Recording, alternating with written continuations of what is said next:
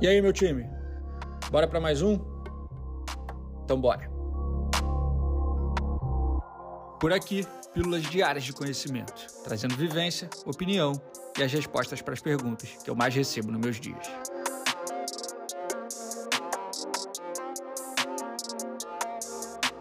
Eu sou Ego Marzulo, fundador e CEO da Sanji, e começa agora mais um episódio da temporada 2023 do Sanji Talks. Vem comigo. Eu já perdi muito dinheiro, muito dinheiro, por não ter profissionalizado o negócio. Isso é muito real, família. Isso é muito real. E foi esses dias, tava até contando isso no CF, gravei um vídeo lá, mostrei para a turma. Eu tava fazendo uma eh, eu tava revisitando projetos antigos. Eu tava fazendo o exercício de fazer uma limpa em um e-mail antigo da Sanji, naquele processo, eu falei, cara, eu, fui lembrando, né, de, de, projetos e clientes e situações e negociações, fui lembrando um monte de coisa da nossa história. Porra, são 14, 15 anos de produtora já. Tem muita história, foi, foi muita, muita coisa que já aconteceu na nossa jornada. E eu sempre reforço assim, o quanto na época a gente tinha muito pouca referência, muito, tinha muito pouca informação, a gente não estava, quando a gente começou, não era essa era de mídia social, de, desse volume de, de informação, essa era super comunicativa que a gente está hoje, é, onde todo mundo se comunica e expõe seus pontos, você aprende muito com os erros dos outros. Na época, na época isso era muito mais escasso, né? existia muito menos acesso. Então a gente viveu muita coisa na raça, na marra e aprendeu muita coisa sozinho, saca? E nesse caminho a gente errou muito. E eu estava nesse processo de reviver alguns projetos, alguns clientes, algumas histórias, e eu fui fazendo uma conta, assim, né? Eu, enquanto eu fazia, eu, eu, fui dando até risada. É, é, embora trágico, embora tenha sido de certa forma trágico, e na época foi, foi, foi doloroso e foi, foi problemático, as coisas que, algumas coisas que aconteceram, hoje eu vejo, enfim, dou risada e que ficaram bons aprendizados, tá ligado? É, a gente tende a rir de coisas, de, de, de, problemas sérios depois, muito tempo depois que eles passam.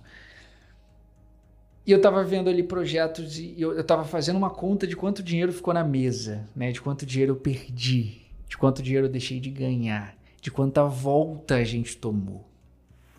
E eu fui contabilizando, né? Eu fui lembrando, ah, tinha uma empresa aqui, um cliente, uma empresa de formatura, esse aqui ficou devendo 15 mil. Putz, esse aqui ficou devendo 45 mil. Porra, eu lembro que esse aqui ficou devendo 13 mil. Porra, eu lembro que esse aqui ficou devendo 6 mil. Eu lembro desse aqui que ficou devendo 17 mil. Eu fui, deve... eu fui lembrando de vários clientinhos que tinham ficado devendo uma certa quantia de dinheiro, cada um por uma circunstância específica. Teve cliente que quebrou. Teve cliente que o projeto dele não deu certo e ele não me pagou por aquele projeto. Teve de tudo. Teve cliente que foi só um 71 mesmo, não quis pagar. Teve cliente que não nos priorizou. Provavelmente teve erro nosso nisso também, teve. E os, os erros nossos que eu tenho clareza, eu consigo pontuar aqui quais foram. E o porquê que eu perdi esse dinheiro todo. E o porquê do, do, da pauta desse podcast aqui agora, para que vocês não cometam o mesmo erro. Vocês não precisam cometer os mesmos erros que eu cometi. Alguém já cometeu. Uma geração na frente veio à frente cometendo erros, para que a próxima geração não cometa os mesmos erros. É por isso que hoje eu me exponho tanto, conto tanta história, falo tanto. Falo, cara, vocês não precisam. Só comete se quiser. Só erra em cima do mesmo erro se quiser. Mas uma evolução inteligente da espécie é quando a geração seguinte aprende com a geração anterior e não precisa começar do zero. Não precisa recomeçar tudo. Vocês podem.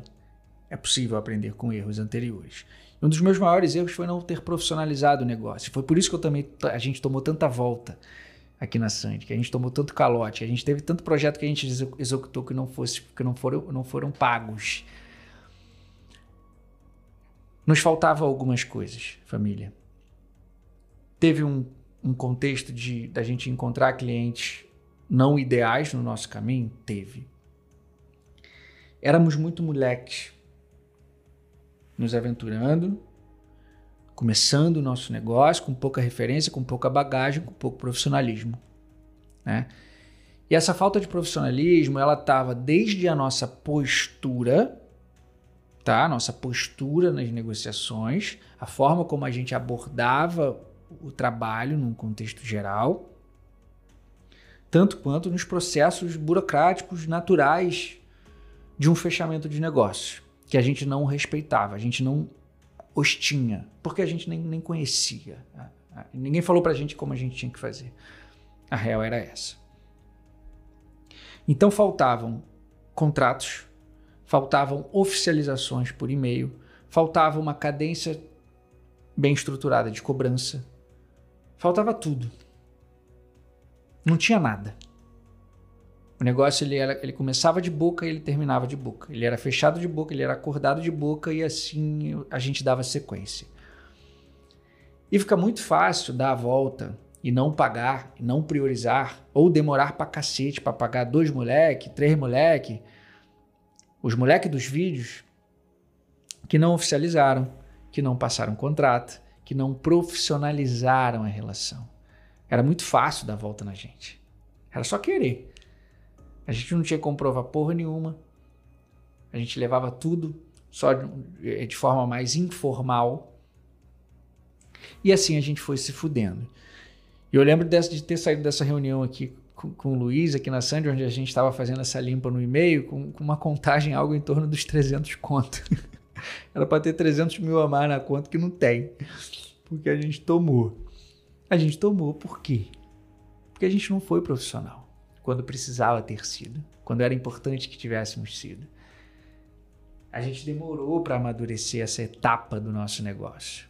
Né? Nós tínhamos até um bom produto, um bom vídeo, éramos empreendedores visionários, tracionávamos o negócio para frente, demonstrávamos crescimento e até crescíamos de fato, só que estruturalmente faltava muita coisa. Nos faltava conhecimento administrativo, nos faltava esse pilar. Eu demorei muito tempo para desenvolver isso e para trazer pessoas que me ajudassem nisso. O que faz um, um negócio bom, uma empresa sólida, não é só um bom produto, uma boa entrega. E nem só o seu pulso e sua veia empreendedora. Você precisa ter controle, você precisa ter a distribuição correta dos recursos, você precisa ter bons processos de, de cobrança, você precisa dos contratos, você precisa de um, um pequeno nível que seja, mas algum nível de burocracia para que as coisas aconteçam da forma como elas devam, como elas devem acontecer, que é importante que elas aconteçam tá, família? Então, não ter contratos, não ter e-mails oficializando as, as, as, os projetos, não ter uma estrutura de cobrança desses clientes, não ter um setor financeiro, não ter porra nenhuma, fez com que clientes que fizeram um determinado projeto e o projeto não deu lucro para eles optassem por não nos pagar. fez com que clientes que abrissem falência no CNPJ, porque eles quebraram, deixassem de, não, de nos pagar. Fez com que clientes nos enrolassem, enrolassem, enrolassem para talvez tentar pagar anos e anos depois uma quantia muito menor do que aqueles nos, nos deviam de fato. Fez com que a gente não tivesse punho, e pulso e peito para fazer cobranças, porque a gente não tinha comprovação de porra nenhuma no seu monte de conversa solta no WhatsApp. E isso fez com que a gente deixasse de botar para dentro muito dinheiro. Hoje eu falo sobre isso com um pouco mais de tranquilidade e com a ciência de que isso me trouxe aprendizados, me trouxe calos, né, cicatrizes, né, e, e aprendizados valiosos, de fato. Mas porra, precisava doer tanto quanto doeu na época. Na época doeu pra caralho, família. Na época a gente praticamente quebrou. A falta desse conhecimento fez com que a gente praticamente quebrasse com algum desses calotes, algum desses canos que a gente tomou. E por uma simples falta de profissionalismo nosso. Você precisa mesmo cometer o mesmo erro? Não precisa. Só comete se quiser. Qual é a minha recomendação? Cara, fechou um negócio e a sua relação com o seu cliente está se dando por WhatsApp, e é natural que seja. Mas beleza, a conversa toda se deu por ali, todo o contexto de negociação se deu por ali. Terminou de fechar o negócio, pede as informações básicas do cliente, razão social, CNPJ, nome do responsável, telefone, e-mail.